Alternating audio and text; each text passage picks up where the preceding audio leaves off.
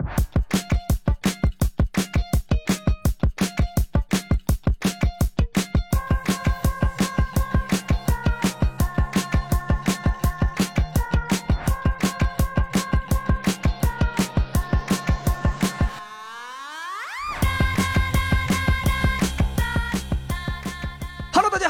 听新一期的《废话连篇》，我是肥杰。我是惠子，今天我们要跟大家录制的又是一个欢乐的主题，而且这个主题不瞒大家说，我们去年就想好了，雪藏了。雪藏了，真的，哎呦，雪藏了。我们去年过完年，我们萌生了这个主题，然后想到说，哎呀，都过完年了，好像没时间聊这个话题了，不如就留到来年的过年。所以这是一个什么主题呢？我们想跟大家来聊一聊喝酒这件事儿。对，因为过年的时候会有很多酒局，难免要喝酒，对不对？无论是亲戚聚会、朋友聚会，甚至你在家里面跟父母小酌、跟夫妻小酌都有可能。所以我们就想聊一聊大家在酒桌上发生的有意思的事儿。你说酒桌上发生的有意思的事儿，那不就是喝多了出洋相吗？所以你有出过洋相吗？那我便是没有了。你没发生过这种事儿对我喝酒喝的比较少，哦不爱。喝酒。哎，其实我现在喝酒喝的也少了，但是回想起年轻的那个时代啊，还是有那么一段时间非常的不知天高地厚的。我那个时候应该还不认识你，我记得咱俩认识之后，你就是一个不怎么喝酒的人，对，非典型东北人。之前我有点儿装大，就是觉得自己好像挺能喝，尤其是刚上大学的时候。我现在回头想想，我最多喝酒出现的糗事儿都是在大学期间。嗯，我印象最深刻的应该就是有一次喝醉喝到断片儿。我觉得可能很多人说起自己酒后搞笑的事儿，可能都会想到自己的断片儿经历。我不知道咱们的听众朋友当中有多少人有这种啊喝到断片儿的经历。如果有的话，欢迎大家在评论区里跟我们分享。我当时人生第一次断片儿，去吃饺子，金谷园儿。哎呀，啊又提到了我们最喜欢的饺子馆儿啊！我们去金谷园儿吃，一帮话剧团的朋友，大家都去金谷园儿吃。那个时候我在同学身边啊，流传着一个传说，就是我喝不醉啊，啊，也不知道是谁传的。可能你从来没喝过，所以他们觉得你喝不醉。就我觉得可能我一方面平时喝的也比较控制，就我会把控这个量，不会让自己醉到那种被人觉得说好像这个人醉了。所以你是千杯不倒的人设。然后再加上我又是个东北人，他们又觉得说啊你肯定能喝，然后你就是喝不醉，厉害，怎么怎么样，就传开了。然后那天呢，就是一跟一帮师兄都比我大，有的可能都零六都毕业了，回来大家一起喝酒，金谷园，你知道咱最早那个金谷园非常挤巴巴一个地儿，我们坐的满满当当的，大家就说那既然咱们要喝，又有一个喝不醉的，咱要不就喝点厉害的吧。嗯，但是金谷园那种地儿，你想它能有什么好酒啊？就拿了一瓶红星二锅头，五十多度的一个酒拿上来了，就那个快餐店里常用的啊那种一次性餐具那个小酒杯，每人倒了一杯，那个量我估计可能是一两，应该是一两多一点儿，每人倒了一杯。二话没说上来，饺子都没上，先碰了，直接干掉，每人一杯，这有人起哄吗？就是要这样子做。肯定是有人撺掇的呀。但你知道那是我人生第一次喝白酒，就是这个程度一下子喝进去。感觉直接乙醇喝进去。其实我很慌的，但是又硬着头皮喝了。喝完之后，你知道那个一口下去，那个刮嗓子呀，然后难受啊，那个表情当时都不知道是什么样子了。喝完之后，很快一股热流就顶到脑门了。但那个时候你不能怂啊，你就还跟大家在这里头，哎呀讲啊，交杯换盏，继续喝呀，聊啊。我后来真的讲心里话，我都不记得饺子是怎么上来的，我我更不记得我怎么吃的了，我什么都不记得。没吃？完全记不清了，真的记不清了。你现在问我，我只记得下一个画面就是有人推我，哎哎，走了走了，然后我就睁眼，我记得我是特别清楚，我是睁眼，像刚睡醒一样。然后你那个时候你知道吗？你还装，你还强撑，以为好像你对于一切都尽收眼底，你都非常了解。你啊，走了走了，好好好，走走走走，站起来就走。我记得我出门都是别人搀着我的，然后。我可能在路上还想要强装我自己可以走，但是好像一直有人抓着我，就怕我走到马路中间去。会不会是就是你认为你自己在走，其实你已经舞起来了，，跳起来了？我觉得可能那个时候在外人看来应该是一个非常奇妙的状态，小丑。但我自己会觉得好像我蛮有问题。然后这件事儿呢，就到我回寝室这事儿结束了，我也没觉得发生什么。直到第二天我睡觉醒来，我发现他们就在发我一张照片，就是 我在那个金谷园饺子馆，靠着墙，穿了一个羽绒马甲，我看到过，然后抱着那个红星二锅头，就抱着，在那睡着了。对，后来他们告诉我，就是我喝完饺子上来我就睡了。所以你没吃，至于是他们塞过几口，还是我自己中间醒过来吃，我也不知道。反正就是这个过程，他们就说你一句话都没说，再也没说过话，就在那儿，所以你之后人设就没了，对吧？你这个千杯不倒的人设就没了。肯定没了呀。而且我那次是真正第一次体会到断片儿是什么感觉，就真的就像我说的，喝酒那一杯干之前的记忆我都在，把我弄醒叫我走，这个记忆也都在。回寝室我爬到上铺睡觉，记忆也都在。就中间这一段记忆是真的没了。你现在让我怎么回忆，我都没了，我只剩那张照片。我知道我那天在那儿是那个样子，哎，那这很奇妙的一种很奇妙，觉得我人的大脑真的很奇妙，你真的不知道中间发生了什么，宕机了，就真的像是死机了。后来又别人帮你摁了个重启键，你又重启了。哦，走了走了，就是这样。所以说当时大家都喝了，但只有你一个人断片了。嗯，是的。有没有经历过那种就一大堆人都断片了，然后互相就是搞笑？哎，你这么说的话，让我想起来，我们有一次集体醉酒。非常严重的事儿，就集体变成像行尸走肉一样。也是一帮朋友，当时那一次其实，哎呀，那次真的让我们很难忘。那次有好几件事让我们很难忘，也是很多很多朋友都聚到一起，有些人毕了业回来。当时呢，这个由头是因为年龄最长的这个毕业生，他在咨询公司工作，发年终奖发了一坛黄酒。这个公司我感觉有点挫，怎么年终奖是一坛黄酒？年终奖其中之一有一个东西是坛黄酒啊，然后他就想说，那我拿了这么一大坛酒，我自己又喝不完，那我就组织大家来一起喝。没有人知道黄酒这个东西究竟是个什么东西。那你们真的是完全不懂了，对，不够敬畏，不够敬畏，太年轻了。当时的场面就是我们坐下，菜都没点，大家说黄酒打开。那个大坛子啊，咵撕开，每人一杯，就是跟那个《水浒》梁山好汉壮士往杯里倒，哐哐哐，咚咚咚，每人都倒一杯，一坛黄酒倒光。你想我们有多少人？一坛黄，每人一杯啊，那个应该也是一两多的那个杯子。我们也是，来先喝，咵一弄，一下就周了。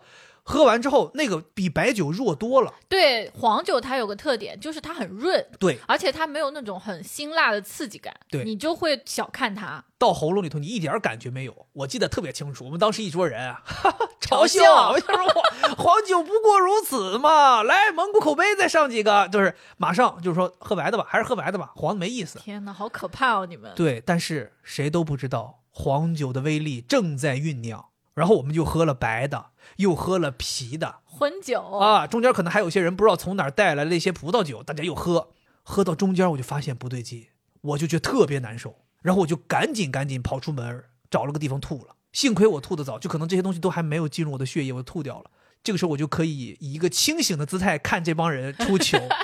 现场所有人出糗，我太夸张了。当时。就我觉得就是因为这个打底的这一杯黄酒给闹的啊。当时我们的现场出糗到什么程度？有人就是过来找你聊天哦，过来找你聊天在你旁边聊着聊着，聊着聊着就话都无缝，话跟吐是无缝的，就这句话说完，就吐，就直接吐裤裆上了，就这样，他就已经控制不了了，你知道那个场面。然后后来其中有几个人就真的是喝断的不得了，断的不得了之后，我们就得想办法把他们扛回宿舍。往回扛，我们可能从那个饭店走回寝室，可能还有一个八百米、一公里这样的一个距离。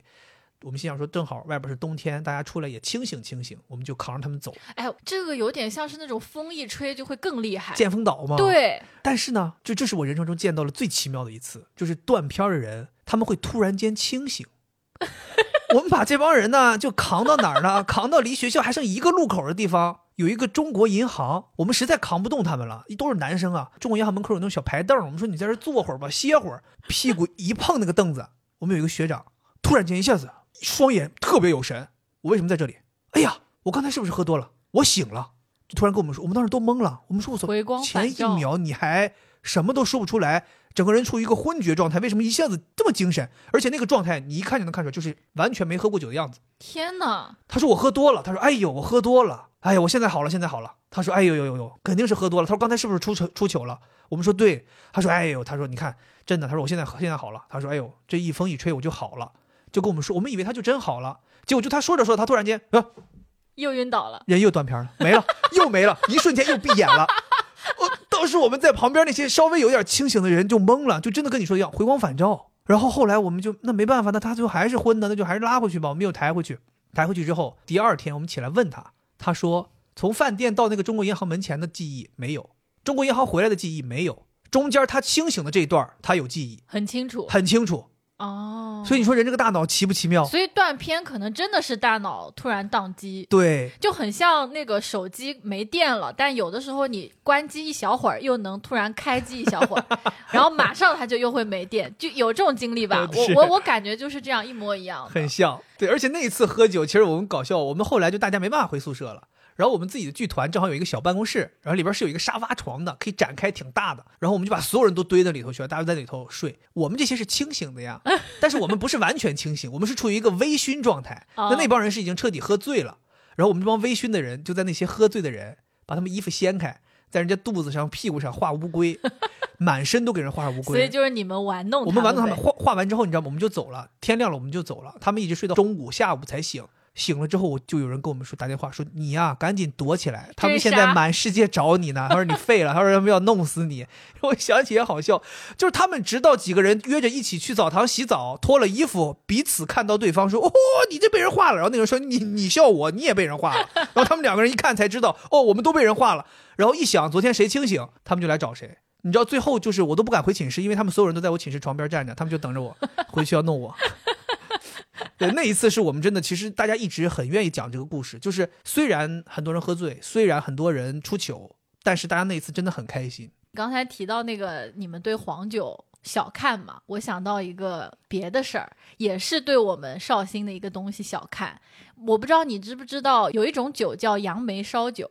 我没听说过，这可能就是我们浙江的特产，因为杨梅就在我们那儿特产嘛。然后到了夏天杨梅季的时候，每家每户都会做一个东西叫杨梅烧酒，就是买来一大坛子烧酒，然后把杨梅放进去。我们全都知道，最后酿完之后，外面的酒其实已经没有什么酒精度了，它所有的那个酒精都吸到这个杨梅里面了。哦，但是外地来的客人不知道，当他们在吃这个杨梅烧酒的时候，所有本地人都是吃一两颗就打住了。但有一次，我爸的一个朋友，他好像是个江西人，嗯就也是属于那种性格比较刚烈的，说：“哎，你怎么只吃两颗呀？给我上一碗，这杨梅有什么问题呀？”结果就可能那餐饭他就只吃了几颗杨梅，就吃完之后就 啊没了。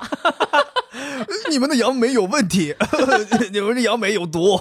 所以我是觉得大家去喝酒的时候，就对于这种没喝过的酒得有敬畏之心。对，后来我们好像都再也不敢碰黄酒了，甚至你有的时候跟这些朋友再见面，你只要提到黄酒这两个字，他们都瑟瑟发抖。他们说：“哟，算了算了，那个记忆马上就攻击他们。”其实我觉得真的就像我说的，读大学期间，你这个喝醉的经历真的太多了。我记得我们当时毕业的时候喝酒也是，其实大家也都没有说那么喜欢喝酒，或者说那么能喝，大家就觉得毕业这个时间点似乎就该喝。尤其像我们男生寝室，大家觉得说，难道我们不应该出去聚一聚，喝一顿酒，甚至喝醉一次吗？大家觉得这是我们青春年少的一个完美句号。就为了纪念自己曾经的时光。，对，疯狂一次。我记得我们当时也是，寝室我们六个人，其实我们六个人啊都不太能喝酒，而且都不喜欢喝酒。然后那一次我们就出去喝，大家都喝多了，都喝多回去之后就真的是很失态。我记得那个我还有手机里还有照片，就我们很多男生啊相拥而泣，然后关键是呢 那个相拥而泣那个场面，大家又是夏天又是脱光了，就只有一个内裤，然后你在那相拥而泣，然后有的人的内裤吧还掉半拉，然后就哎大家在那相拥而泣，香艳。对，就是场面既好笑又感人，觉得很好玩儿。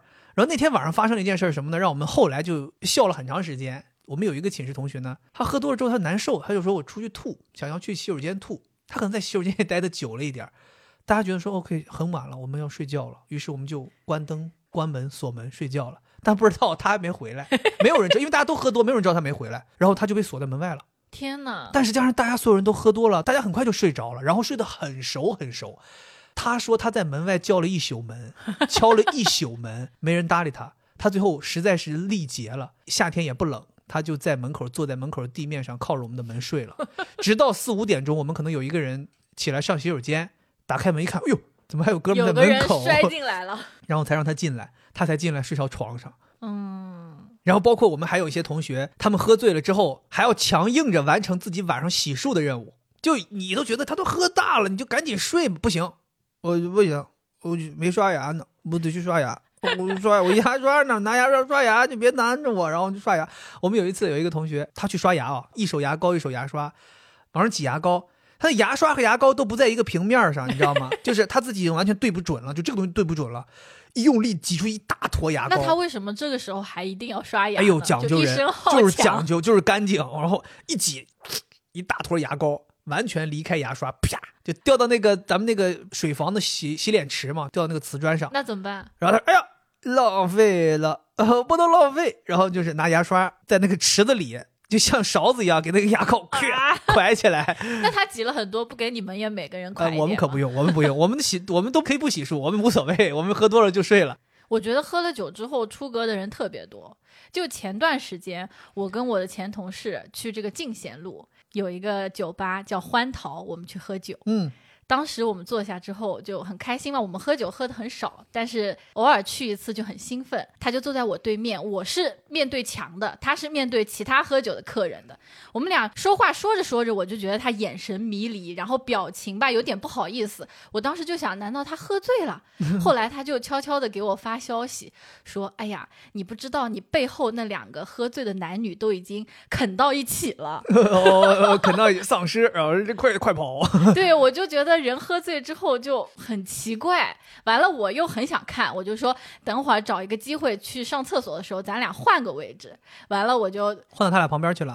没有，我就跟我那个朋友换一个位置，我就能看到对面那两个人嘛。我发现他们俩还不是说坐在一个沙发座位上，是面对面的。所以他俩抱在一起是两个手肘都放在这个桌子上面，然后互相抱着对方的头，然后中间还隔着他们的菜和酒杯，就在那里 啃。哦，你想那个画 感觉面，这个姿势很奇怪、啊，而且我觉得他们应该喝了很多很多，不然的话怎么可能做出这种事情来呢？就在公开场合对啊，法式舌吻。哼，对。如果要是他们酒醒之后，应该会很尴尬的。但你知道，我挺喜欢去酒吧看这种奇怪的洋相。那你适合平常多去巨鹿路附近走一走，那附近到了后半夜应该有很多好玩的事情。我记得有一次前年，好像解封的时候，嗯我们去那附近玩儿。因为大家好像很久没有出来玩了，就很多很多人。我记得在那个公共厕所门口就横七竖八躺了很多人。喝大的对，哦，而且喝多的人，他好像就是对于周边的这种危险没有感知。就我记得有一次，我看到有两个日本大叔，他们就在那儿鞠躬再见，但是明显喝多了，一边鞠躬一边往后退，然后后面就是台阶，他一边鞠躬一边往后退就摔下去了。哦，太危险，太危险了。所以我是觉得，就是喝醉这件事情其实挺难受的。一方面身体难受，另一方面就像你说的，在外人看来你其实有点出洋相。所以我后来我跟你讲，我开始研究出一个招儿，就是怎么能够出去既喝酒但又不出洋相。嗯这是我什么时候学会的呢？可能有些听众朋友知道，我有一段时间就是大学的时候实习的时候，是在北京大学光华管理学院实习。然后在那个时候呢，我做了一件事儿，帮他们组织了一场北大光华的校友回来的一个晚会，还挺隆重那么一个晚会，因为很多校友都是那种知名企业家或者一些社会名流吧，就是他们回来。当时我是做那场晚会的舞台监督，其实舞台监督是一个非常重要的工作。他是干嘛的？它就是相当于你要控场，控制整场演出的一切事情，谁该上谁该下，时间多久，就你可以理解为春晚那个在后边记记时间的那个人，嗯多少多少时间，哪个道具有没有准备好，相当于是一场晚会的总控。完事儿之后，这个晚会很成功，校领导非常满意。校领导说要宴请我，然后当时就组织了学学校里的这些所有参与的相关的员工，然后我呢就成为了一个主角儿。天哪！因为那个校长他会认为你这么年轻的一个孩子能把这件事情办好，你很厉害。关键你还不是人家北大的，对我不是人家北大的，我是这个竞品院校。我那那一次我真的是感受到那种社会应酬的那种压力啊。而且是第一次，那时候还是学生。学生，而且你又是有点像是一个小主角，把我一下架起来了。你又受宠若惊，你又觉得我给脸得兜着，人家敬你就喝。我那时候真的就是轮番来人敬你酒，轮番来人喝。哦，那你有点下不来台那种，就必须得喝那种。对，就是你架起来了，再加上就还是那句话，这个东北人的身份啊，确实有点倒霉，就是人家就觉得你能喝。后来我就想说，我不能给东北人丢脸，我也不能让我第一次这种社会应酬拉胯，我必须得坚持下来，我不能喝倒。然后我就想说，那我就自己觉得这个科学理论就是，如果只要酒精没有进入血液，我就还有机会。所以我就喝到差不多，我说上厕所了，我就去了，去就开始抠抠抠，呃 都吐出来，你就明显感觉到那些酒精都没有消化就吐掉。怪不得有些酒局上面人家不让你走，对他就觉得你是尿遁，你要去吐。怕你尿，怕你吐。我当时就是连尿带吐，我就全都给他弄出去。哎，真的很有用，马上回来就觉得好点了。但是呢，你吐完之后，那个刚吐完脸色会比较白，我就会想办法在外边稍微多待一会儿我以为你会借同事的腮红。啊，对，然后就让自己稍微气色恢复一下，然后再回去，再回去再喝。天哪，好辛苦哦。对，那那一次就是我非常完整的体验了那种社会酒局的压力。后来我就学会这招了。后来以后再出去，不管是跟朋友还是跟谁，我喝到自己差不多真的是觉得不行了，我也不硬撑，我就去厕所吐这个你让我想起你之前去我们家，啊。在我们家呢，你虽然是一个东北人，但是我们家大家都比较好，没有人逼过你喝酒。这是真的是好事儿。，对，唯一有一次是过春节，你跟我一起去我二大爷家，我二大爷是我们家那里面唯一一个比较爱喝酒的人，所以呢，他就抓着你不放了，说：“哎呀，那你第一次来，而且就是我们那儿会叫你毛脚女婿，就是新女婿来，总归还是得受点苦的。什么意思？是意思这个女性毛手毛脚 我也不知道为什么我们叫毛脚女婿，可能就是你说的这个意思，就是他不太懂，嗯？就比较容易出糗，所以叫毛脚女婿。新人初来乍到，搞他一下子。对，我记得那次也是让我印象特别深刻。首先是我这个人会觉得说，那第一次到你二大爷家，又是一个好像家里人还挺齐的啊，你姐姐姐夫什么都回来了，一个挺正式的家庭聚会，你哥哥也在，对啊，我肯定也要稍微的，就是你们说啥我就听啥，你们想要怎么样怎么安排我就怎么安排。当时也是哐，桌子上面放上了几瓶茅台，我一想说，哇，这个档次 一下上来了哈，哎呀，但是你们家一直那个时候其实已经在你家待很多年了。知道你们是没有喝酒这个习俗的，所以当时我也以为就是说愿意喝的就喝，不愿意喝的就不喝。所以当时你二大爷就说：“哎，跟我说小鱼啊，这喝茅台今天可以吗？”我当时就客气，我说：“嘿，我说二大爷，我说我平时不怎么喝酒，更不会喝白酒，我说基本都不怎么喝白酒。我本来以为我是谦虚谦虚，就不用喝了。对，结果在你二大爷那儿解读是哦，看不上我们茅台呗？那你平时喝什么呢？就问我，我当时也是傻，脑子一冲，我想说，我们在上海好像年轻人平时去 KTV 都喝点洋酒啥的。我说哦，我说我们平时可能偶尔喝点洋酒什么的。他说哦，喝洋酒啊。我当时想说洋酒你应该没有吧？结果他哐又拿翠瓶 XO 人头马，我当时慌了，我想说完了，这躲不掉了。结果就真的躲不掉了，就是今天晚上你必须喝，而且是茅台加人头马喝，这一混，我跟你讲，我本来就不能喝，这给我整的，而且这种你知道，全是长辈敬你，不是大爷就是哥哥，就是姐夫，就是姐姐，就是阿姨，谁都比你辈儿大，对，小孩敬你喝汽水，你也得喝。每一杯都得喝。后来喝完之后，我也是不行了，我记得我好像就跟你说，我说我得吐，我就陪你去吐了。当时吐的那个环境我印象深刻，它是我二大爷家那个半地下室那块的一个厕所，就很像那个哈利波特 Harry 住的那个房间，上面是斜的，是往上走的那个楼梯，很小很小。我就陪你在那儿吐，吐了很长时间。当然我二大妈都着急了，嗯她还在外面敲门说没事儿吧，没事儿吧，就害怕你可能出把我什么死过去。我们这要是有命案，我们这房子可将来不好卖了啊！确实挺吓人的。哎，我跟你讲，像我这种喝多了，如果要是就算是喝倒了，其实对你来讲也不会特别难弄，因为我这个人他也不是个什么大非常难弄的人，不是大人物，对，不是，就是我也不重，你想把我拖回家也很容易。但我跟你说，不管你瘦不瘦，就是人喝醉了就跟死人一样，是很沉的。哎呦，我为什么跟你讲这个事儿？是因为我姐曾经有一次弄我姐夫，我姐夫你也见过，两百五十斤的一个大壮汉呢，就可以去相扑的那种我。非常之壮啊！我姐有一次跟我吐槽说，我姐夫喝多了，半夜自己那个门禁摁门铃，他以为是我姐夫回来了，电话都不接，直接摁开门，结果发现人家老打老打，他就接，他说是怎么回事？人说你好，我是一出租车司机，这应该是你老公吧？就是他现在在车上不能动了。我姐懵了，就下楼了。她一出单元门，已经看到是个什么场面啊？后排车窗开着，我姐夫的头挂在车窗上，然后顺着他的嘴到车窗外边，整个车门是呕吐的痕迹。嗯，好恶心。对，那你就更别提车里什么样了。司机说是这个，我真的没办法，你们这个得帮我处理一下，就是包括这个洗车钱你都得给我结一下，车费你得结，洗车钱你得结。没毛病，我姐说没毛病啊，司机师傅，车费给你结，洗车钱也给你结，就是洗最好的那个，最通透的那个，洗干净。而另外，司机师傅，我还想求你一件事儿，你也看到我老公这个样子了，我应该是弄不动他了，我再给您添二百块钱，您能帮我把他抬上楼吗？后来司机师傅也真挺好的，就是说拿了你这两百块钱就把我姐夫，你其实他已经吐的浑身都是，司机师傅也挺够意思的，帮你搀上电梯弄回家，推到房间里。我姐那次就是说，她要是真的没有那个司机，她自己根本不可能把我姐夫弄上楼，想都别想。那是冬天吗？夏天。哦，那夏天可以给他扔楼下睡一晚，也也不行行。后来我姐的决定就是弄到家里，司机帮她扔进来，扔到客厅，我姐就再动不了他了，抬不动。我姐尝试把她脏的衣服脱下来，有些被她死死压在身下，也脱不动。后来我姐说：“去你，就是扔那儿吧。”然后我姐就进屋睡觉了。但我觉得这个其实不应该，因为我听说过一些，就比如说你呕吐物，如果你是平躺着的话，反流可能会伤到你这个气管，万一给你憋死了什么的。他好像应该是当时确认过，就是他就是不至于到那个程度，哦，就只是说现在就是想想睡了。我的意思就是说给他趴着，给他趴着翻个身。那万一就是说吐完之后呛死了呢？对吐吐出来之后自己埋在那里边，然后呛死了呢？哎，你说到这个，让我想到我们家有一个人正着吐过，就是直接像喷喷泉。但他不是喝酒。哇，这事儿好笑，他不是喝酒，他是吃撑了。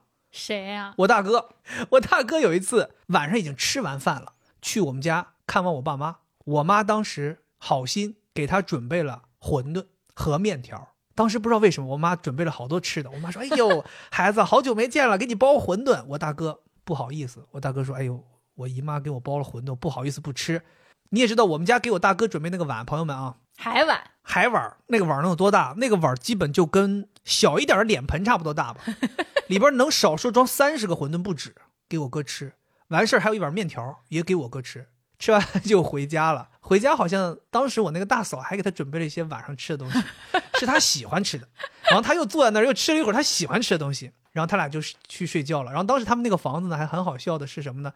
是一个像 studio 一样的房型，它是在客厅，然后有个小楼梯上去就是睡觉的地方。哦，就像是个上铺一样，他上去睡觉，睡到后半夜，他突然就喊我嫂子说他难受，然后我嫂说你怎么了？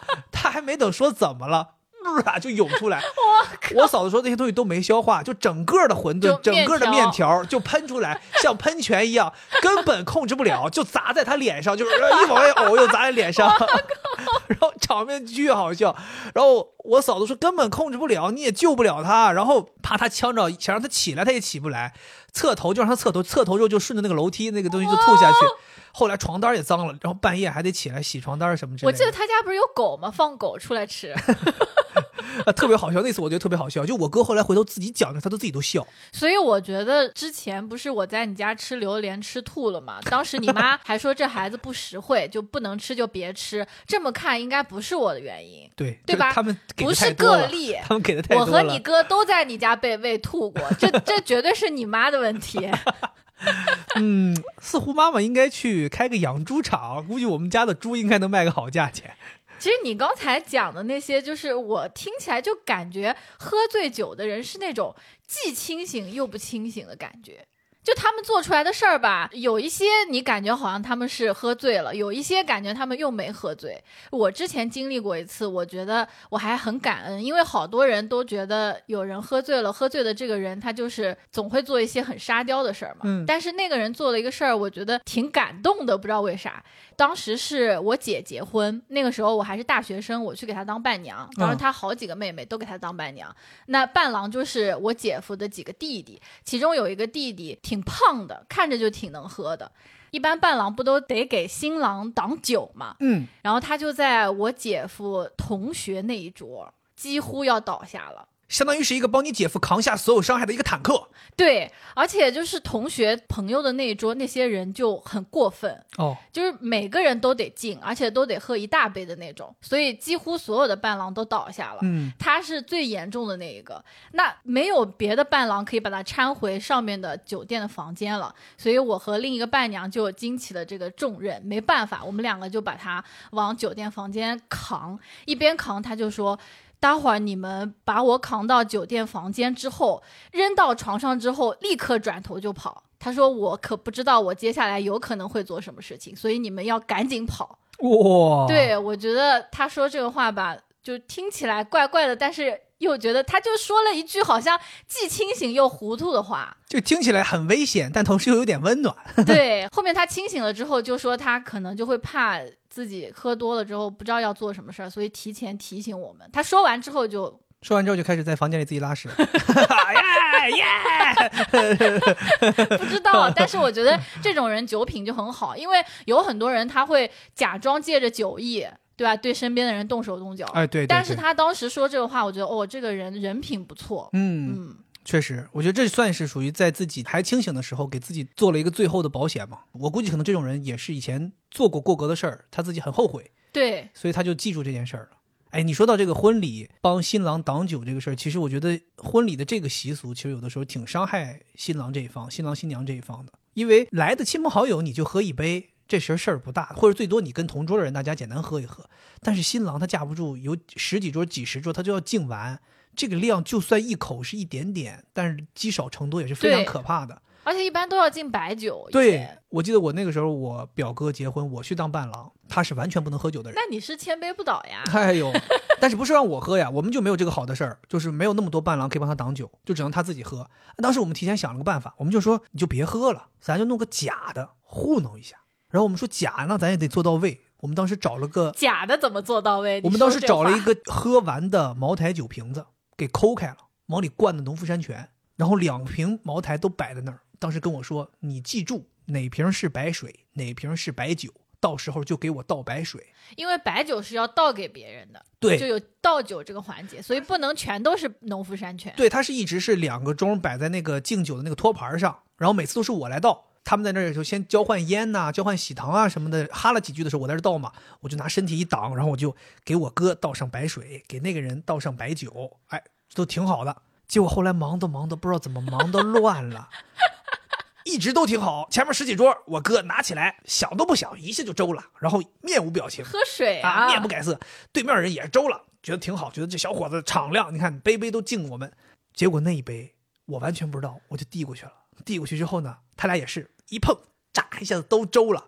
然后我哥当时那个表情你知道吗？他喝多了，他都知道是水啊。突然这一口是酒，他一下子表情绷不住了。就是那种你知道很辣嗓的感觉，一下子，整个表情都扭曲在一起。然后他迅速回头看我，瞪着眼睛看我，我当时一下懵了，我想说坏了，肯定是整错了。那最可怕的是，对面应该喝酒的那个人喝到了白水。没有，就当时我应该是中间被打断了一下，我后来这两瓶就他俩都是白酒，哦，我觉得。好就好在他俩都是白酒，如果万一那个人是水，就彻底废了。我觉得你这个人就像去《甄嬛传》里面就没有办法当太监，就是如果让你去投毒的话，可能你把主人毒死了，就你没搞清楚哪杯是哪杯。我也没有很想当太监，为什么会让我安排当太监？我可不可以当一个锦衣卫去投毒呢？为什么一定得是太监呢？就锦衣卫一般都不会被安排端酒啊。你说到这个锦衣卫和太监，我特别想插一句话。我前段时间不是去西安了吗？然后去大唐不夜城走了一遭，很多很多人在拍照，就是要穿那个唐代的服饰拍照。关键好笑的是什么，你知道吗？女生啊，统一穿都是那个王昭君那套衣服，嗯就戴个斗篷的，各式各样的，很好看。我们以为就只有女生会拍，后来发现男生也拍。当然，男生不会穿王昭君这个衣服啊，男生穿的呢，你很模糊，呃，你不知道他们究竟是太监还是锦衣卫？应该是锦衣卫，你知道，应该是锦衣卫 啊，但是每个人看起来都像太监。然后关键是当时跟毛书记一起，毛书记还说，他说不对呀、锦衣卫再说也不是唐朝的机构呀、这不是明朝才有的机构吗？就你想想，就是一个王昭君和明朝的机构的官员，他们同时出现在同一条街道上，就很奇怪。可能你们喝多了看到了。而且我跟你讲，就是这个也讲心里话，就是锦衣卫这个衣服啊，它是看身材的。你看看那个锦衣卫电影里边，都是张震这种人才能穿锦衣卫的衣服，对不对？你想，你像你这大腹便棉，你穿一个锦衣卫的衣服，你怎么看怎么像是东厂的公公啊？锦衣卫后勤，咱刚才说的都是，要么是我喝醉的经历，要么是别人喝醉的经历。你没有喝醉的经历吗？我没有喝醉的经历啊，我才是真正的千杯不醉。我觉得我印象当中我没有什么喝醉的经历。我怎么就不相信呢？我记得我印象中都有你一次喝醉的经历，甚至都不止一次。啊，我记得特别印象深刻，有一次，有一天晚上，你说你跟朋友出去玩儿，然后你说你回来了，我就说那你把打车信息发给我。过了一段时间，你就说你说你能不能下楼接我？我想说很奇怪啊，为什么这个人让我下楼接他？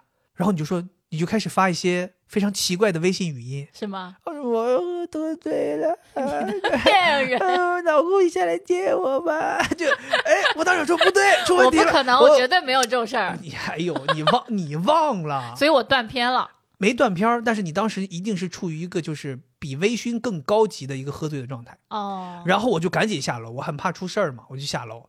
然后那一天你知道吗？你还穿着我给你买的一件新的衣服，去喝的酒。哦，我记起来，我记起来了，那件衣服我自己也很喜欢，它嗯是一个花苞的状态的一个牛仔衣，特别好看。你说这个我记起来了，我还吐到这件衣服上面了。天哪！当时我下车接到他，下车已经都已经走不好路了，就是那种从车上滚下来的。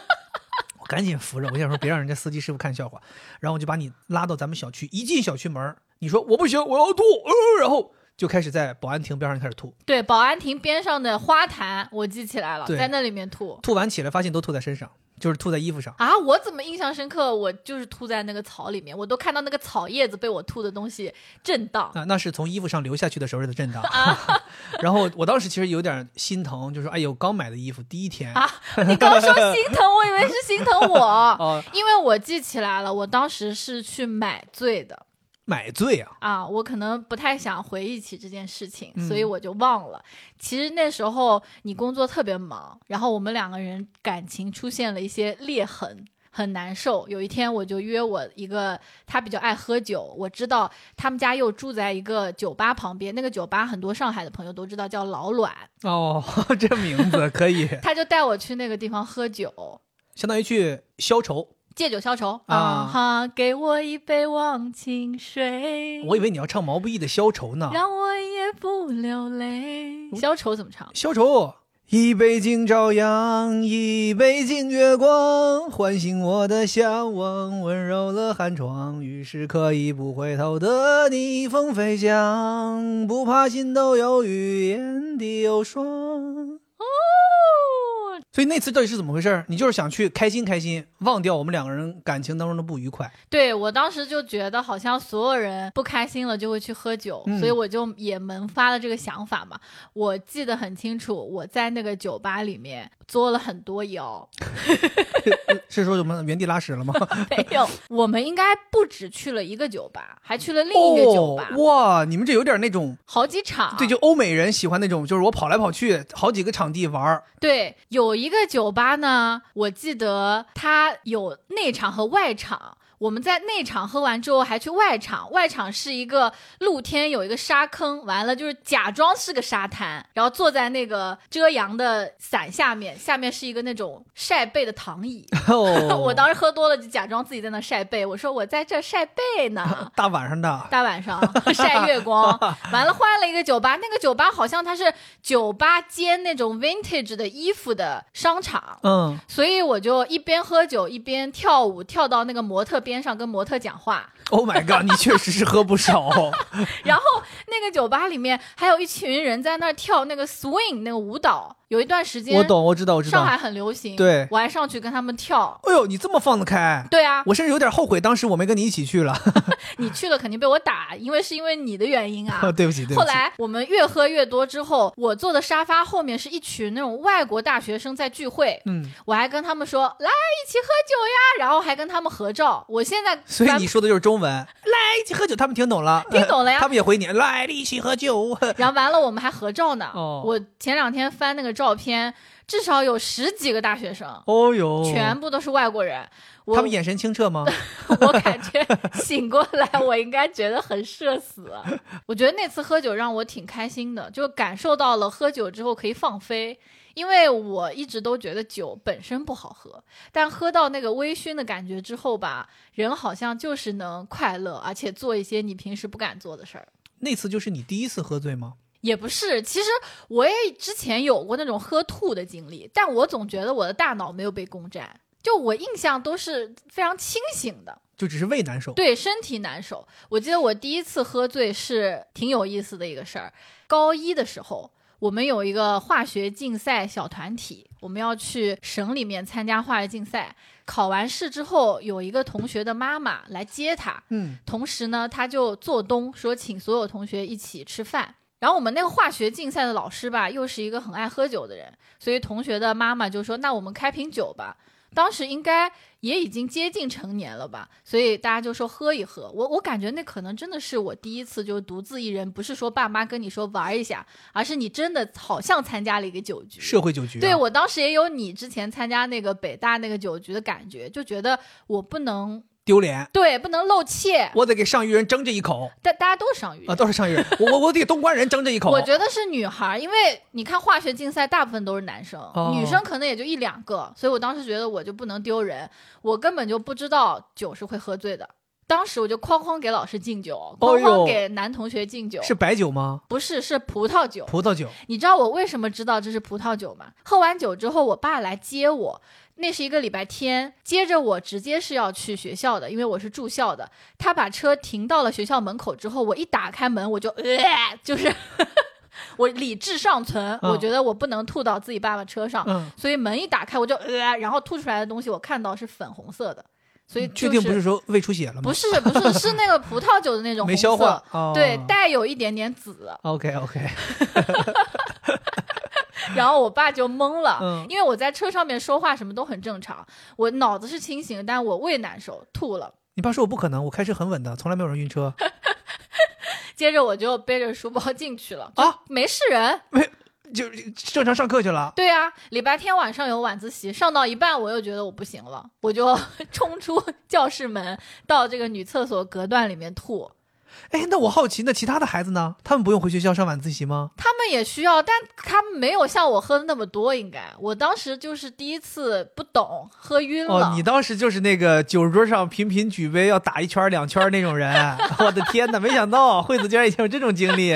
我跟你讲，我喝了酒之后会变一个人。就之前你不是在这个微博上发了我喝了一点点之后各种拍照嘛？哦，对那其实就基本上就是我喝醉的，Oh 那个状 god！态。我现在有点想看你喝酒了，我觉得多安排一点这种活动。我喝酒特别好玩。刚才我不是讲说我第一次喝醉是高一嘛？我其实再往前，初中毕业的时候有一次是，你这喝酒时间正经挺早，你都不合法呀你？但我当时只是玩玩，不是喝。就我爸也在。我们初中毕业之后，我爸说：“哎，带我出去玩一下。”当时就是去青岛、大连这一条旅游线。哦，你不会遇到啤酒节了吧？对，在青岛的啤酒节，哦，我们喝那个生啤，那有意思。对，很大很大的一个杯子。当时我爸其实并没有很想让我喝，但是同行的一些阿姨呀、就是说，哎呀，没事儿，喝一点，玩一下，好不容易出来一次，所以我就喝了，喝了一点点，我就很开心，不知道为什么，就一个学生觉得很开心。完了，你知道你就还说你自己没被攻占大脑？我跟你说，那个啤酒节就是大家都在露天，完了会有一个舞台，舞台呃，对对对，可以表演节目。然后不知道为什么我就跳到舞台上去表演节目，哦，自告奋勇，手表演，大家给大家表演炫一个。上去跳舞，就这样扭动的那种。我天哪，swing！对，然后我爸都懵了。你不管是什么妖魔鬼怪，请你从我孩子身上下来。当时可能还有一些叔叔到外面去买个烤肠什么回来，看见我不在，我爸还跟快看，那是我女儿，快看，就是他也觉得很奇怪，就 你爸这是懵了的表现吗？你爸这感觉觉得说，哎，有机会了，赶快收门票。对，反正说起来，我好像就是喝了酒之后的表现，跟我自己本人其实挺反差的。我确实，但我听下来啊，这几个故事，我很想跟那个喝了酒的你交朋友，就是很有意思的一个人。对，但你没怎么见过我这样的。没有，很少。因为我后来就不怎么爱喝酒，我不知道听众们有没有跟我一样的，就是我是挺享受那个喝醉时候的快乐，但是喝的过程挺难受的，就没有什么酒让我觉得好喝。但我其实觉得有点遗憾，就是你看咱俩在家里有的时候也会小酌，但你大部分喝完之后都是那种呃难受了，我困了，难受，我睡觉了，然后你就会睡觉了，你不会展示出那个你很嗨的那个样子。那就是人不对呀，哦，怪我了，对不起，朋友们。跟着你嗨有啥意思？下次咱们这样，有没有朋友可以帮我啊，把他约出去，然后给他喝到那个他嗨的位置，然后再打电话给我，我再过去。我就说，咱就说有节目的时候我再去，喝的时候我就不去旁。边得有人稍微激发激发我。就是下次咱们俩在家喝，我激发你好不好？我现在突然开始表演，好不好？我说给得给你表演一个转圈拉屎。我，别表演。其实你刚才提到这个，我也有感触，就是我你看读大学的时候喜欢喝酒，那个时候觉得好像喝酒会获得一些快乐，但后来我也是不喜欢喝了。慢慢慢慢，你越来越发现自己一些喝大了之后的一些窘态，或者说喝多了之后做错一些事情，无论是跟人家吵起来了，还是说跟家里人产生一些矛盾什么的，我就觉得，哎呀，酒这个东西它误事儿。其实我们身边，尤其是像我，从小到大，其实是家里身边是有那种非常非常爱酒，甚至有点儿嗜酒如命的人的。酒蒙子呗，就是对，就是东北就叫酒蒙子，就是你看到过这些人之后，你会对酒啊有点抵触了。你觉得说，哎，我不希望能够将来成为这样一个人。那么，请有请第一位酒蒙子上场，请介绍。我们家最有名的酒蒙子，那肯定是我三姨夫呀。这我也知道。我三姨夫这故事，我三姨夫不夸张，朋友们，就光这几年，我光听到三姨夫的消息，大概率跑不出，就是因为喝醉了摔倒了。进医院了，小脑萎缩了，胳膊摔骨折了，腿摔骨折了，基本都是因为喝酒。但我觉得这些都不好笑。我听过的他很好笑的一个事迹是，当时你三姨跟我们吐槽，嗯，说已经在家里面非常控制他了，不让他喝酒，酒都锁起来了，而且不给他钱，这样他不就买不到酒吗？对。但是呢，一般这个过年过节啊，大家都会在这个群里面发红包。然后你三姨夫呢？他鸡贼，他也去抢。他那段时间不光是抢红包积极，他老鼓动我们发红包，家里人都懵。但是家里人就觉得说，哎，过年确实要这个气氛。你看他多厉害，他就是老是让大家气氛好，家里人也愿意发。那一年我也记得是，发现家里群里红包巨多。今天你什么都没干，然后你上完班回来翻看一下，你都能抢好多钱，捡都能捡很多钱。就是他鼓动，他老鼓动大家发红包，没个屁大点事就说发红包发红包，大家都以为他是调节气氛。后来我三姨就是说，这不是一直让他戒酒吗？他喝得很厉害，就一直让他戒酒，已经很长一段时间家里都不怎么喝酒，都觉得挺好。过完年，我三姨就发现，怎么家里老觉得有酒味儿？明明已经把酒都控制住，怎么老有酒味儿？后有一天，我三姨就惊了，她就是出门，但她没走远，在小区门口，她就发现我三姨夫叫这个饿了么午饭就来了，她就把这个外卖员拦下来了。她说：“我想看一下里边都有什么东西。”一打开，里边有瓶白酒。就是我三姨夫每次叫了饿了么，然后给人家骑手打电话说：“你来前在超市给我捎瓶白酒，多少多少钱的什么什么酒，我到时候私下再给你钱。”就是有点像，既是外卖骑手，同时又是跑腿代买。我以为是你三姨会查他那个饿了么记录，所以他就是不敢直接买酒，所以后来就被查到了，所以就这个红包这事儿也给他断掉了，就也不让他去抢红包了，不然他真的能想尽一切办法给你喝酒。嗯，而且我三姨夫这个人，他喝酒也就罢了，其实你说有很多家里人的亲戚吃饭喝点小酒没问题，我爸有的时候也是觉得胃口不好了没食欲了，喝点小酒马上食欲就上来了。我三姨夫他问题所在就是在于他只喝不吃饭。这个不吃饭啊，不是说吃的少，是真的一口都不吃啊！朋友们，我告诉你们多夸张啊！一盘炒花生米，你们都知道炒花生米什么样？一盘炒花生米，他能吃一个礼拜啊！他能吃，那不饿死了？不吃就靠就靠酒。不过他确实看起来很瘦。他一个成年男子，一米七五的身高，不到八十斤的体重。他已经喝成这样了，就可能他唯一有点能量就是那些啤酒，一点点粮食，可能有点能量，有点糖，有点能量，其他他根本就不吃。我们一起吃饭的时候见过他吃饭什么样，他吃饭就是啊，那个筷子啊夹菜，他上去哐哐哐夹一大筷子，然后他就在那甩的甩的甩的甩的，最后可能就剩那么一根豆腐丝吃进去了，就是这样。然后就吃点花生米，然后那些什么饼啊包子那些碳水就更别提了。而且他这个人是每天两顿酒，雷打不动，每一顿是要喝半斤白酒加两瓶啤酒。啊，这是雷打不动的。我跟你讲，雷打不动，这不是一个形容词，这是一个真事儿。大连有一次地震了，他在家里纹丝没动，在喝酒，他根本就没有想跑。当时你爸妈是不是都跑了？都跑了，而且当时我三姨他们在外边别的干别的事儿也跑了，回到家里特别着急，回家就看他，发现他就坐那喝酒。然后我三姨说：“你不要命了，不走啊？”他说：“哎呀，有什么的，又死不了，怎么怎么样？”开始拿出那种成都人的气质了。哎呀，什么小镇不用跑，大镇跑不了，就是那种。其实他就是为了喝酒。天哪，根本不走。命在他眼里没有酒重要，太可怕了。对他真的是什么都不吃，家里有一段时间就是害怕，说他这么不吃，再给人饿个好歹出来。有的时候我三姨在外边忙别的事儿的时候，就让我妈说有时间啊去给家里头搞点吃的。我妈也不太会愿意说去他们家麻烦做饭，有时候可能外边给她买点啥。有一次我妈跟我讲个故故事，把我笑完了。我妈说她去菜市场买菜，心想说中午给你三姨夫带点什么碳水吧，说吃点简简单单的。我们大连有卖那个叫吊炉饼。吊是这种吊起来的吊，炉是烤炉的炉，吊在炉子里，在吊在炉子里边烤的那种饼，很好吃，我很喜欢吃。我妈说给你三姨夫买几个吊炉饼给你送去，我妈就去了。去了之后就说姐夫啊，给你买吊炉饼送那吃啊，边吃边喝啊，就是说不是说不让你喝，少喝点，多吃点饭。我妈一想没事转身就走了。走了之后，我妈就没走几步啊，从他们家单元门一出来，没走几步，从天而降，啪，一个吊炉饼拍在我妈面前，我妈当时都懵了。我说为什么？我三姨夫就是这个习惯，你给他弄吃的，他又不想告诉你我没吃，他就把它扔了。假装他吃了。但是你妈都还没有走远，他的脑子已经没有办法思考这个人，他就觉得我扔了，我假装我吃了。他没想到这个人才刚走楼下没走远，就差点砸到我妈。我妈都懵了，我妈说啪一下子摔在地上，这不我刚才买的吊炉饼吗？回头一看，我三姨夫在窗口，我妈都懵了。我妈说这也太明目张胆了。我三姨夫好多次这样，我三姨夫曾经为了把我三姨给他做的米饭、包子消失灭迹，给家厕所堵了。嗯，我三一早上来通厕所，通出来全是包子。而且我记得好像他们一楼的院子主人也投诉过，哦，对说你们这楼上得管管，老往下倒剩菜剩饭对，对他就是不吃。就是他又不吃，他脑子又不清醒。就我觉得我从来没有见过你三姨父清醒的样子。之前你老跟我说什么你三姨父是大领导，又怎么怎么聪明，我想说真的假的？我说满嘴跑火车都骗我。我没骗你，我三姨夫真的是我人生当中唯一一个眼睁睁见着酒把这个人毁掉了。哦他自己有自己很大的企业，经营的也很好，而且据我哥跟我讲啊，说他小的时候非常崇拜他爸爸。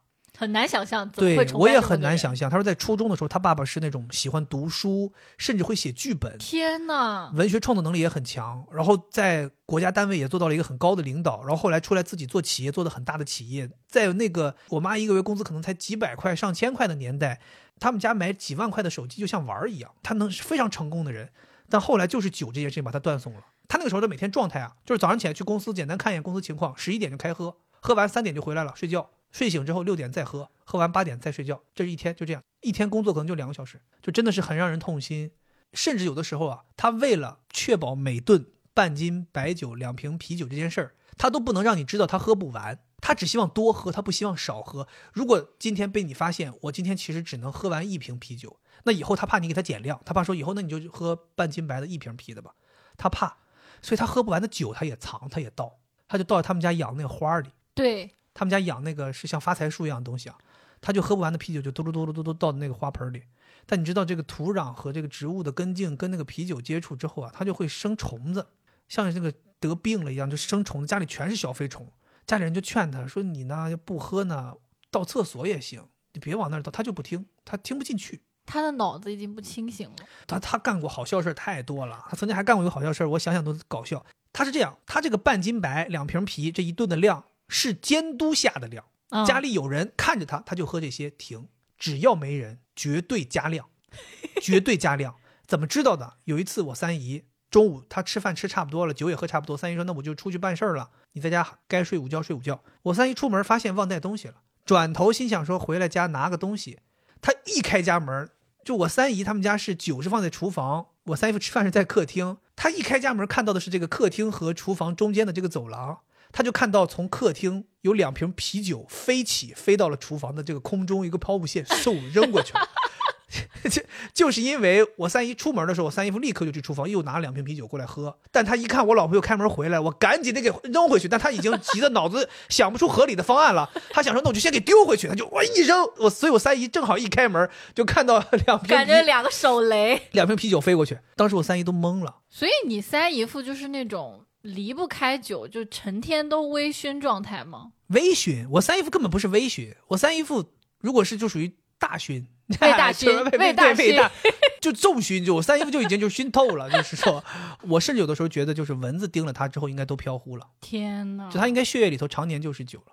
我们家其实没有这种酒蒙子，就爱酒爱到这种程度。我感觉他应该就是得病了，天天得难受。对，他典型成瘾，但我身边是有那种特别爱喝酒的人，爱到我无法理解。嗯，就我有一个朋友，有一天我们一起聚餐，我们就去吃那个爱虾奶家天妇罗。啊，我们之前推荐过那家店，对，然后他那个店呢是那种日本的小的店，他也不是说吃大餐，所以我们每次都每个人自己点一份儿定时啊，或者是盖饭。套餐嘛，对，一般它都是一些你自己选的天妇罗搭配一份米饭。对，米饭是可以选米饭或者粗粮的。哦就我们正常人都是选米饭或者粗粮，对不对？对呀、上菜的时候我懵了，它是天妇罗搭配海棒，没有米饭。没有什么，哦，他是直接把你呃米饭酿成了酒，对我当时说啊，还有这种搭配，就竟然有人就吃天妇罗是这样吃的午餐，而且是就正常大家就工作日的午市套餐，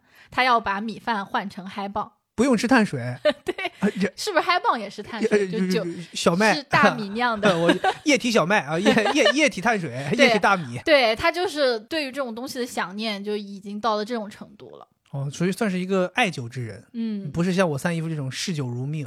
你要说嗜酒如命的话，我感觉我哥可能有那么一点点接近了。嗯，上次咱去他们家，是不是他们家客厅里面多出了一个酒柜？以对以，前没有的。以前没有，对后疫情产物。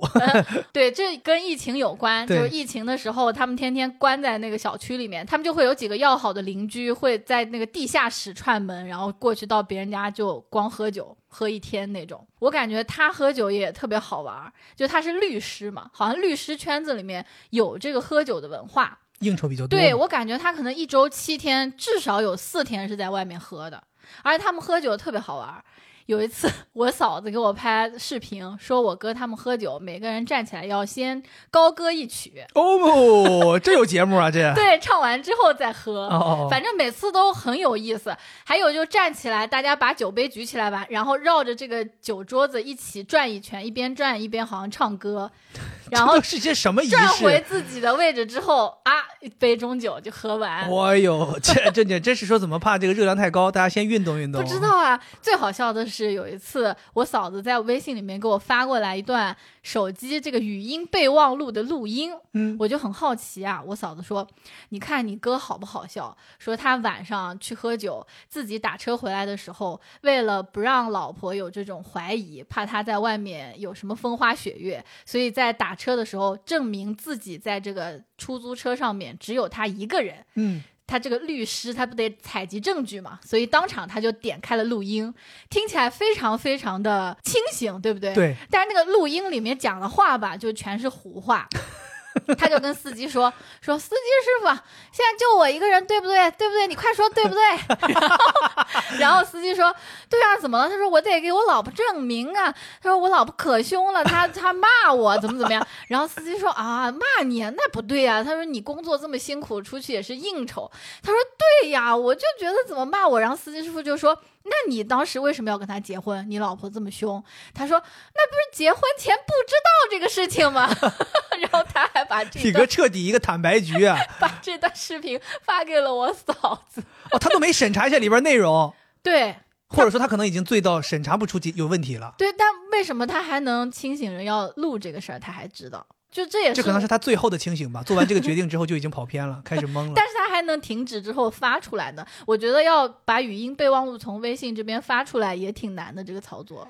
我觉得他可能那个时候觉得核心要义是证明自己是一个人，至于其他的话的话都不算什么，无所谓，这个危险都可以解决，到后期都可以解决。对，再哄哄老婆吧但。我觉得他很可爱的，有的时候我嫂子还会给我发来我哥就是坐在马桶上，然后在说我没喝多，我没喝多，然后你就看他那个眼睛就是水灵灵的。已经迷离了那种。，对，我觉得你哥这种真的是不算嗜酒如命。我还遇到过更吓人的，那也是我人生中应该是到现在为止我都认为是我见过的喝酒最凶的人。他真的是把喝酒融入了日常，就这个日常都不是说一天吃几顿饭要喝几顿酒，他的日常是真日常。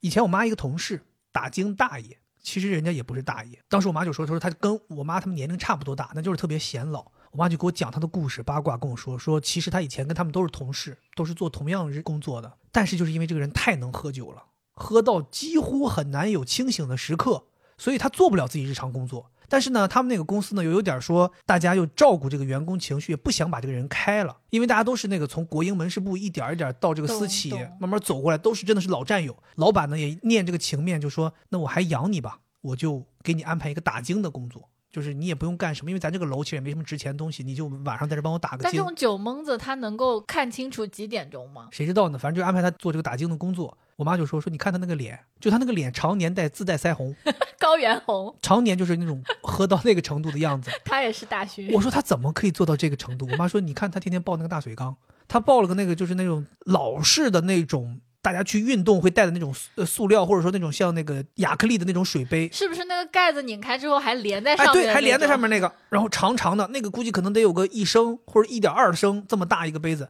满满的里边每天都是散装白酒。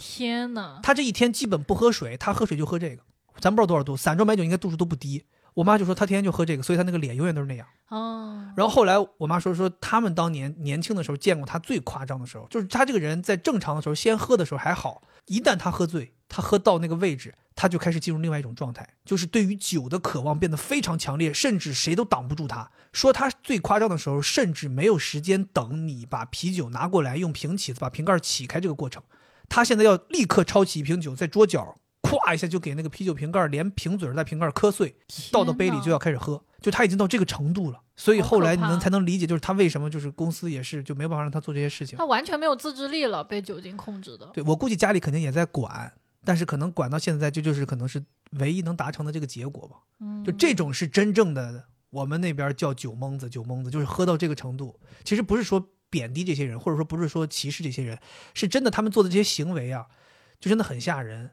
就包括今年你会发现，就是东北最冷的那个寒潮降温那几天，不是东三省哈尔滨，不管吉林还是辽宁，都有新闻爆出来，有些人喝醉了之后在大街上冰天雪地，哭唧就倒在地上睡着了。这种真的很危险，会失温，会死。所以有些这个路两边的饭店老板，其实大家都热心肠，看到这种人都给你拉进来，打电话报警，叫救护车，或者说叫幺幺九、幺幺零救助这些人。在路边真的东北不夸张，你要真的是一宿在外边，你真的就冻死了。嗯其实我觉得这种喝酒真的必须得重视，就嗯好多人慢慢发展成这种酗酒，就是因为不重视。酒呢又便宜又易得，所以你就很容易一直喝一直喝。而且一般来讲，这种酗酒的人，他生活当中可能现实生活确实也是让他有点痛苦的。想逃离嘛？对他喝了酒之后，那个微醺的状态，大家都知道很舒服，但后来慢慢的、慢慢他就变成大醺了嘛。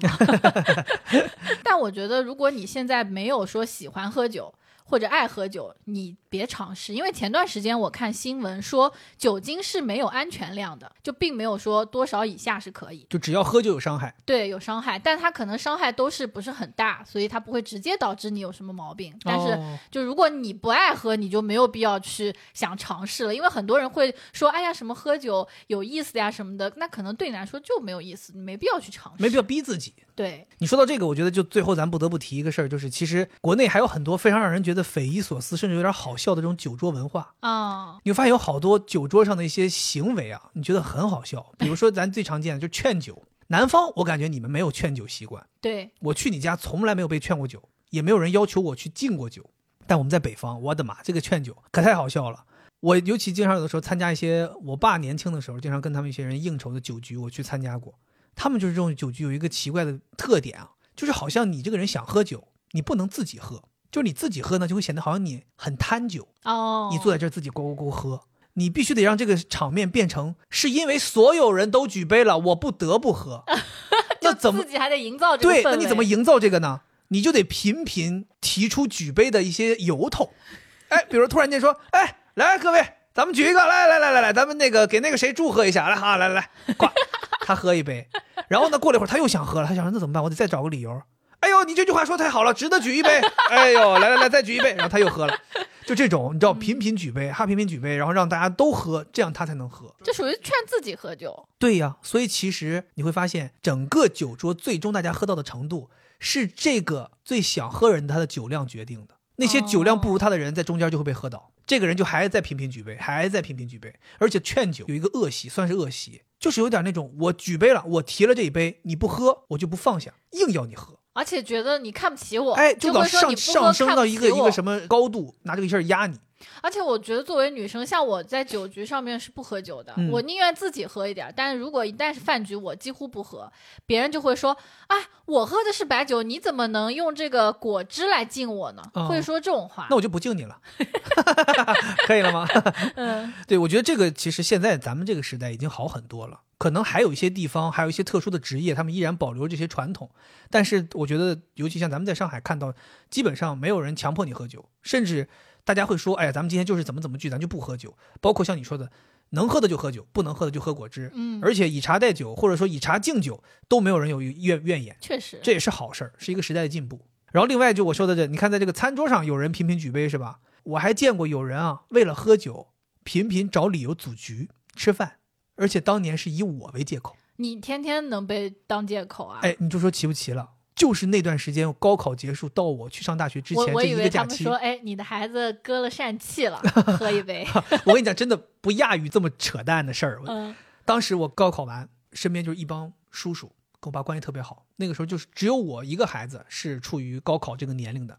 我记得刚考完就组织了一个聚会，我当时想说这很正常，就是说庆祝高考结束，对，请客。有些叔叔关系比较不错的，请一个，我也去了。大家就在这喝喝喝喝喝喝，喝完之后这个饭局就结束了。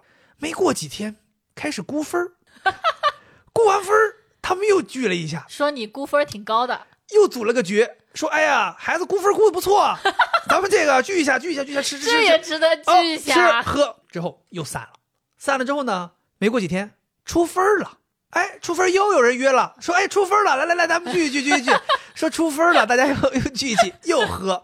我当时还调侃我说：“叔叔们，我说我这已经第三次了，第三次，我说我这得亏是考好了。我说我要没考好，咱这不还没借口聚了吗？那叔叔当时说了，说孩子不用担心，考好了咱们聚，考不好咱们给你总结，咱们再聚，然后你就能还能考好。他说没关系，考好也聚，考不好也聚。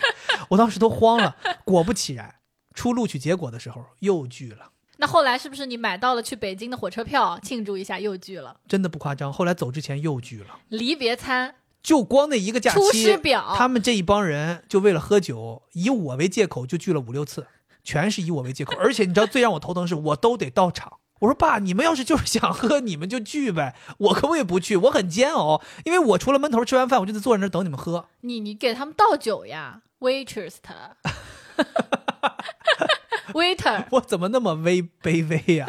啊！哎呀，反正我是就是觉得挺好笑的，就是他们真的是为这个事儿老要找借口，老要找借口。哎，你说到这个，我就想到我哥他们聚会也是有一次，我嫂子给我吐槽说：“你哥他们这个喝酒局真是牛，就是怎么都能找到理由，匪夷所思。说有一个人要离职了，就聚了一次。”然后第二次又来叫说这谁谁谁要离职了，我嫂子就说这谁谁谁要离职了，不是已经喝过一次了吗？我哥说当时某某人没来，这次某某人来了，所以就又要喝一个。真的真的，我感觉真的是想要喝酒的人真的是什么理由都想得出来。嗯，但我觉得最可怕的是劝你喝酒，就是你不想喝，但是你被劝，这个挺可怕的。我见过最有意思就是贬低式劝酒，怎么贬低？说你不行啊！哎呦，你看啊，比如我这举杯拿起来了，正常咱都是说，哎，你喝一杯，你喝一杯，你喝一杯，对吧？对。你总以为说我举起来了，你必须得喝，逼你喝，这是不是劝酒？你以为这是劝酒？现在我跟你讲，都高级，我们那时候见高级的啊，不逼你喝，反其道而行之。大家一举杯喝酒，他马上说你哎，别敬他了，他不行。哎呦，他根本不能喝酒，你你敬他，他不能喝酒。然后就对着你说：“你不能喝，对不对？你是不是不能喝了？不行了，对不对？我看你已经不行了。哎呦，你不行了！不是你这么说起来，我就有点胜负欲起来了。哎，很多人，我跟你讲，尤其是酒桌上的男生，甚至说有些人他已经喝了一段时间了，几句话就给你激起来。今晚你不喝到死，你都不带下这个桌的，就达到他们目的了。好可怕！好多人就是这样，而且他们会喜欢在酒桌上喝出一个胜负，喝出一个你死我活。你会发现有好多人，他出去吹牛逼，他会跟你说。咱俩上次喝酒不是你都喝倒了吗？我站着，他们就觉得说最后谁倒谁站着，这就是一个定输赢、定胜负的结果。可能有些听众他甚至不相信说有人能喝倒，嗯，这个我觉得是真事儿。虽然我没见过啊，但是我听我一个阿姨讲过，她就是经历了繁花那个年代的哦，就是当时她就在上海打拼，然后就是要在黄河路上喝酒。她告诉我说，他们喝酒就是永远最后只会有一个人是站着的。其他所有人都是倒在地上的，你就相当于要踩着他们出去去付款。他们每次都他都是那个付款的人。哦呦，阿姨酒量可以，阿姨叫李李。我听了之后觉得，哎呀，确实是一下子挺佩服的，挺佩服的。但但是我觉得挺好，就是现在没有这个氛围了，就挺好。对，所以你想想，有劝酒，就自然而然会有讨酒这一套招。讨酒我擅长，你擅长？你有什么讨酒的办法？我每次都是不要脸。我就说，我就是不会喝。是，他说敬你酒，你站起来直接拉杯里。你说我杯满了，不好意思，倒不了酒了。我就说我确实是不行，确实不行。嗯，就直接认怂。那对方如果激你呢？像刚才那样的，说哎呦你不行，哎呦小姑娘不能说自己不行。你慧眼金睛啊，说的太对，我确实不行。明天早上起来联系 HR 开掉了。这个人不要了，那那我立立刻就立刻就开始。哎，嗯所以你看，这个就是很多人喝酒身不由己的原因。对所以大家必须得有这种见招拆招的能力，快点给我们讲一讲。我见过啊，讨酒的先是有第一招的，你很多人去这种应酬场合吃饭啊，不是给你发那个擦手毛巾，对对擦手毛，巾，喝白酒我见过，小盅小盅大家喝白酒。我之前有一个叔叔特别鸡贼，而且他那种他也擅长举杯，他就是这样，他搞你，他老举杯，你不都得喝吗？举杯喝，下周到嘴里，喝完立刻拿毛巾擦嘴，然后吐到毛吐到巾里毛巾里，天哪！那是毛巾呐、白酒啊，你根本看不出差别。吸水呀啊，吐进去了，放到边上。他老举杯，你们就倒老，真喝，最后你们都倒了，他啥事儿没有。到后来有有的有几次我就关注他那个毛巾就越喝越湿，越喝越湿，最后都擦不了手，都滴水都。那他换一块。对他有的时候还换，全都吐在里头，这是他的招式。哦我觉得这个招式就堪比当年那个《天龙八部》段誉那个六脉神剑往外逼酒，那个六脉神剑真的挺厉害。这边喝那边尿，就这种感觉，你知道吗？当时我觉得，哎呦，那怎么被你发现了呢？其他人都没发现。还不是我发现的，是有一次我妈告诉我的。哦，我妈应该可能就是当时排位置正好排在她身边。我妈是挺聪明，她就发现她每次喝完这一口都擦嘴。我妈说这他妈很奇怪啊，嗯，本身喝酒也不需要擦嘴啊，为什么老擦嘴啊？对啊、然后后来就发现他这个毛巾越喝越沉，哦，你这个毛巾吸没吸水能看得出来。我妈就发现了，我妈后来跟我爸说这人不识字，你以后少跟他交往。真的是不行。对，或者我妈我说你少跟他喝酒，他这样喝那你怎么拼呐？他就全都都都吐了呀。然后这个人还有一招，这个人喝白酒，同一个人同一个人，这个人喝白酒不是这招吗？他喝啤酒也有一招。我们那边讲究酒满敬人，酒倒的很满，啤酒。哦哦哦，敬别人得满。哎，他每次一到大家提杯的时候，他是个大高个儿，可能一米九五这种大高个儿，每次拿起杯，胳膊肘必碰桌子，杯子一拿起来一碰，哎呦哎呀呀呀呀呦呦哎哎呀呀，洒出半杯！但是这个时候大家都在举杯，都开始喝了，然后有人抓你这个没有人管你，然后你才对哎喝，他就是你喝一杯的时候，他就喝半杯，哦，那半杯就洒到前面的桌子上什么的，下次再举杯又哎呦哎呦哎呦哎呀哎呀，又洒半杯。喝了半天没喝醉，但是胳膊肘撞坏了。后来这都不清了，后来这都有点骨裂了都。他就是这个办法，你知道吗？他这个办法还衍生出一个什么呢？就有些人敬酒也是这样，我去找你敬酒，尤其是喝多之后，大家都觉得好像有点喝多，晃晃悠悠敬酒。这个时候就是我哐跟你一个大碰杯呀、我这满满一杯酒，咵一下就摇到你那半杯，然后我再喝。对我有的时候经常会在现场就想，你们如果都这样了，就别喝了嘛。但是他们就哎不是，还要喝。还要搞这些事儿，还是要真的就感觉就像像一个就是像一个娱乐场一样，就是大家在这里头真的像全是小丑在这表演。但我跟你说，我爸跟我舅就很好笑。我嗯爸就是这种人，但他不是跟你撞杯的时候把酒倒过去，而是他偷偷把他和我舅舅的这个酒瓶 switch 一下。就是我舅舅每次都说：“哎，我这怎么越喝越多？我记得我已经只剩下瓶下面一点点了，怎么这瓶还有这么多？”其实就是我爸那瓶偷偷换给他他。喝得快，对你爸喝得慢就换了。哦，也挺聪明。哎，你说这个让我想到，有的人是会假喝的，你有见过假喝的吗？我会假喝，哦，你还会假喝？就是你嘴闭上，然后假装往你这个嘴唇上面倒，喝的时候还特猛，咵一下，然后其实根都本就呛鼻子里了都。根本就没有变化。对是我每次喝酒都这样。我之前遇到过有人就是假喝，姿势做出来了，然后最后也没有，或者说抿一小口然后放回来。正经真的，一晚上你看他就那一杯酒，没动过，也没添过酒，一晚上就那一杯。正经杯中酒，正经杯中酒。OK，你看，我们今天跟大家也是聊了很多有意思的故事，聊了一些我们两个人自己看到的或者自己经历的一些喝酒上的好玩的事儿。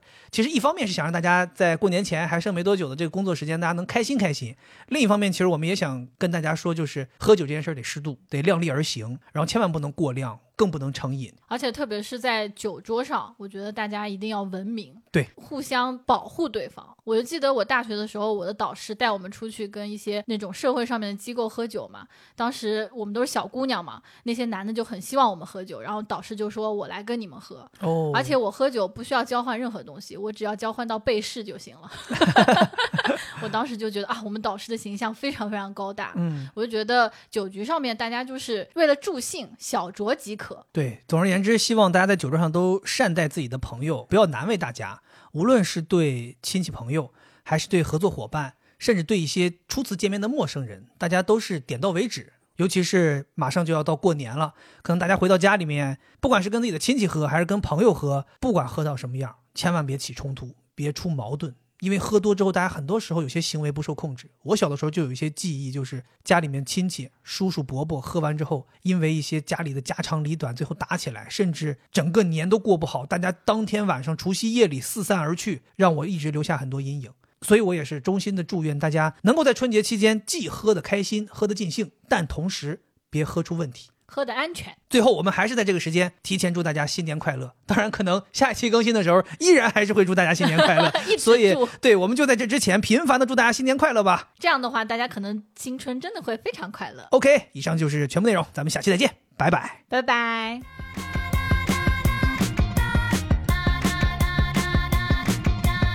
美酒加咖啡，我只要喝一杯。想起了过去，又喝了第二杯。明知道爱情像流水，管他去爱谁。我要美酒加咖啡，一杯再一杯，一杯再一